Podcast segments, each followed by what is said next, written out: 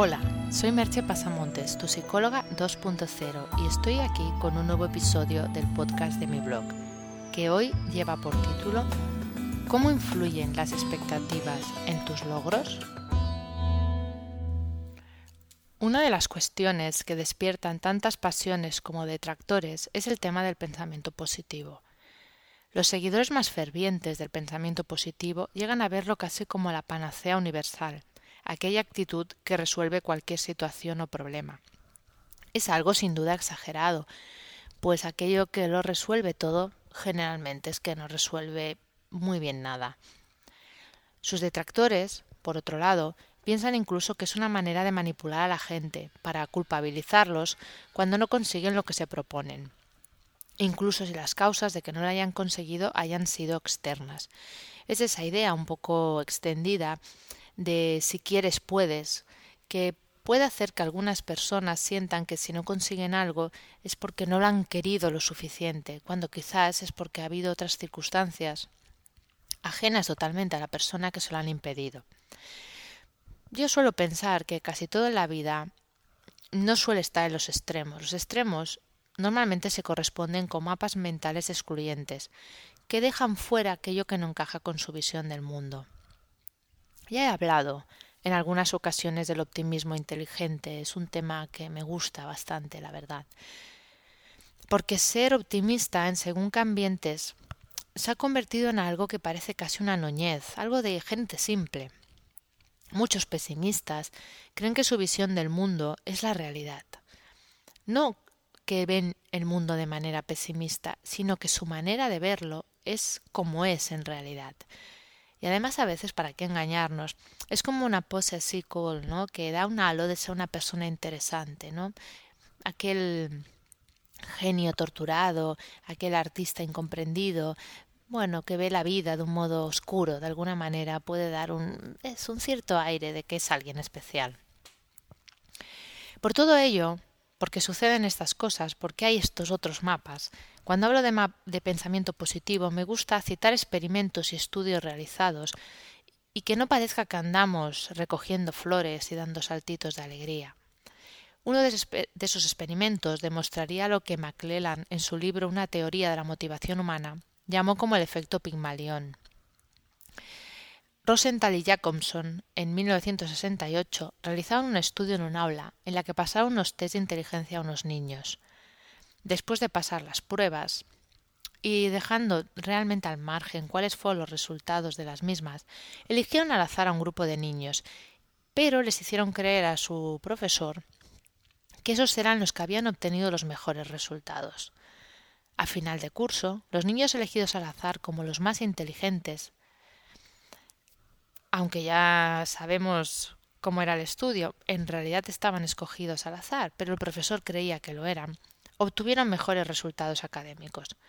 La expectativa positiva del profesor había tenido un impacto real sobre el rendimiento académico de los niños.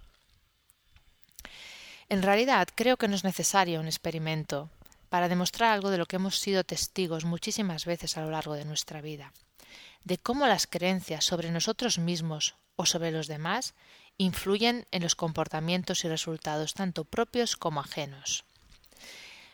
Y este efecto Pigmalión no sería solo en el sentido positivo, también sucedería en el sentido negativo. Me gustaría explicaros aquí un caso que traté hace muchos años mm, de un niño de seis años, porque creo que un ejemplo real ilustra mucho mejor de lo que estoy hablando. Yo no suelo trabajar con niños, eh, mis clientes suelen ser adultos, desde la adolescencia a la edad adulta, pero no niños. Pero en este caso era hijo de unos amigos y de alguna manera me lo pidieron como un poco un favor y acepté realizar una valoración, ya que estaban muy preocupados los padres.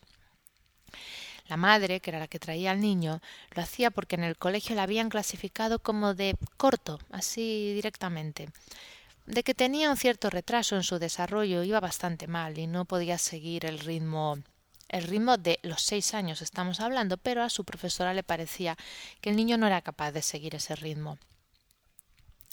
El niño, que no había tenido demasiada buena experiencia con la psicóloga del colegio, venía bastante asustado a la visita. La verdad es que daba verdadera lástima verlo ahí con la cabeza agachada y bueno, era una imagen un poco triste.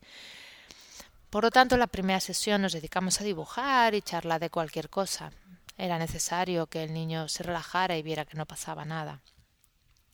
En la segunda le hice hacer un test de inteligencia infantil, un test que consiste en copiar una serie de dibujos, como si fuera un juego, sin decirle que aquello era un test evaluativo, con el sorprendente resultado de que el niño tenía una ejecución superior a su edad.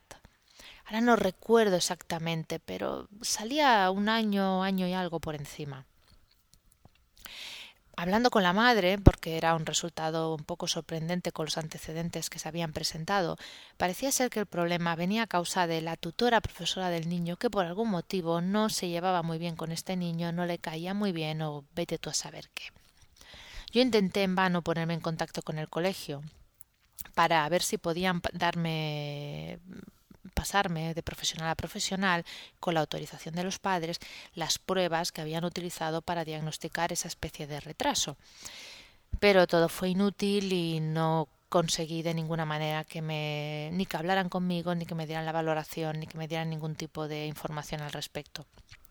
Por tanto, opté por la solución que me pareció más correcta que recomendarle a su madre que en cuanto pudiera cambiar al niño de colegio. Pero que no obstante lo trajera un día más, porque me apetecía de alguna manera mm, dejar caer otras expectativas, comunicarle a ese niño que era perfectamente normal, que oyera de otra persona, porque además habíamos tenido muy buen contacto él y yo, que era perfectamente normal y perfectamente capaz de hacer lo mismo, incluso más a veces que otros niños. Al cabo de un tiempo me llamaron los padres para decirme que estaba ya en otro colegio y que seguía en el nivel que correspondía para su edad sin ningún tipo de dificultad. Eso me hizo pensar que la proyección negativa de una sola persona estaba consiguiendo que un niño perfectamente normal pareciera cortito. Suerte que la madre se dio cuenta y pudimos revertir la situación. Estoy segura que conocéis personas que piensan que no son demasiado listas o creativas o habilidosas o lo que sea, porque así se lo ha dicho su entorno montones de veces. O al revés, personas en la media que hacen cosas extraordinarias porque su entorno ha creído en ellas. Y ese entorno no influye solo por lo que los demás dicen, sino por las creencias que eso provoca en ti, esas que se incrustan en lo más profundo de tu ser, para lo bueno y para lo malo. Muchas de estas creencias, obviamente, se incrustan en nosotros en la infancia y otras se van incorporando a lo largo de nuestra vida. Por todo ello vale la pena revisar nuestras creencias y darnos cuenta de cuántos límites nos estamos poniendo, siendo que muchos de ellos no tienen nada que ver con la realidad, son solo opiniones de otros que tal vez no tuvieron mala intención en su momento, pero que fallaron totalmente en su criterio y potenciar esas otras creencias positivas acerca de nosotros mismos, esas que nos animan a crecer y a sacar lo mejor de nuestro interior. Porque al final lo que te llevarás son los momentos en que habrás disfrutado, en los que habrás hecho cosas que te llenaban, en que te sentías en plenitud. Y no creo que esos momentos se correspondan con aquellos en que te sentiste limitado o incapaz.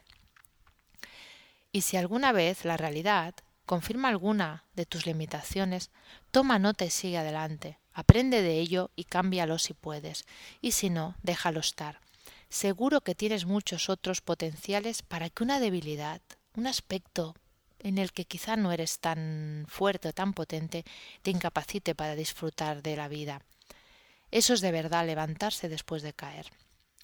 Y ya como último apunte, trata de ser consciente qué creencias proyectas sobre los demás si tratas a alguien como un bobo, no te extrañe que actúe como un bobo. Acepta tu parte de responsabilidad en ello. Os dejo con un par de preguntas.